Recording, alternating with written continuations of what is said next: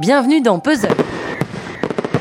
Aujourd'hui, je vais vous parler d'une pièce de théâtre un peu spéciale puisqu'il s'agit d'un spectacle immersif au cœur d'un bordel dans les années 20 et ça s'appelle Close. Close pour maison close. Alors s'il n'y a pas d'extrait sonore, ce n'est pas parce que le metteur en scène ne veut pas montrer un bout de son spectacle, non pas du tout, c'est simplement parce que chaque soir de représentation est un soir différent. Déjà, vous achetez votre billet sur internet et là, vous ne recevez pas un ticket avec un numéro de siège, mais un petit mot qui vous confirme votre réservation et qui vous précise que le lieu est tenu secret jusqu'à la veille de la représentation. Rien qu'avec ça, moi, je suis tout excité. La veille du jour, j'y arrive, je reçois le matin un email de Big Drama, qui est le nom de la boîte qui crée ces spectacles immersifs. Et là, on nous donne l'horaire, l'adresse exacte, ainsi que le thème, et donc un costume qu'on nous recommande de porter pour se fondre dans le décor. Évidemment, je ne suis pas le dress code et j'y vais en jean basket. À l'accueil, c'est un simple guichet, mais on sent déjà une atmosphère pas classique, une ambiance dont on n'a pas l'habitude, même quand on va souvent au théâtre. Clairement, je trépigne déjà d'impatience de voir ce qui nous prépare.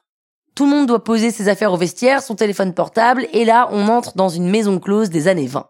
Il y a une dizaine de comédiens qui se baladent dans la maison. Alors oui, c'est une maison et c'est pas vraiment un théâtre. Et ces comédiens font leur vie, ils vous racontent des trucs, ils vous emmènent faire des choses, ils vous posent des questions et surtout, vous participez activement à la pièce à laquelle vous êtes en train d'assister. Les comédiens sont hyper bons à tel point qu'on sait plus au bout d'un moment s'ils jouent ou s'ils nous parlent vraiment pour demander quelque chose en off. C'est émouvant, c'est drôle, les personnages ont tous une personnalité hyper forte, ce qui fait qu'on en aime particulièrement certains, d'autres un peu moins. Et puis, autour de cette dizaine de personnages qui font le spectacle, au milieu des spectateurs, qui sont nombreux, hein, j'ai quand même réussi à perdre ma pote en plein milieu de la pièce, il y a les figurants, qui sont costumés également, mais qui sont là pour nous aiguiller tout en se mêlant à la pièce principale.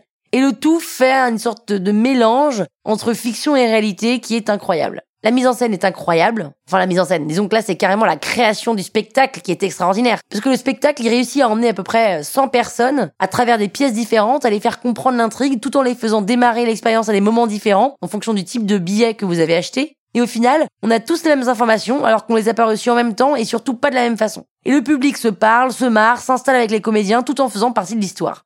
Alors j'avoue que j'ai mis du temps à comprendre qu'on était dans une maison close pendant la Première Guerre mondiale, et là, je vois un des personnages qui est assis à une table en train d'écrire une lettre. Donc je vais la voir pour créer du lien hein, et commencer mon expérience immersive comme ils me l'ont suggéré. Et je demande à cette comédienne, enfin à ce personnage, ce qu'elle est en train de faire.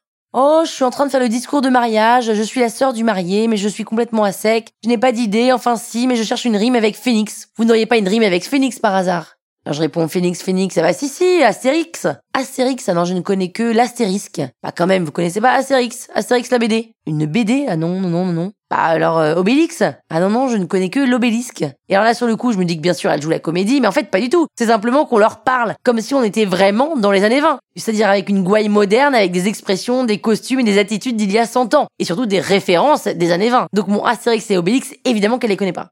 Et puis comme ça se passe dans une maison close, il appelle d'ailleurs la maison libre, eh ben on parle ouvertement de sexe, il n'y a pas de tabou, et on sent que tout est permis, et franchement c'est assez jouissif. Donc je ne peux pas vous en dire tellement plus parce que sinon ça va perdre un peu de son intérêt. Donc je ne peux que vous conseiller d'aller vous faire votre propre opinion en fonçant voir close. C'est jusqu'au 5 avril et dépêchez-vous parce que c'est déjà complet tout le mois de février. À lundi prochain pour une nouvelle critique dans le Penelope Show.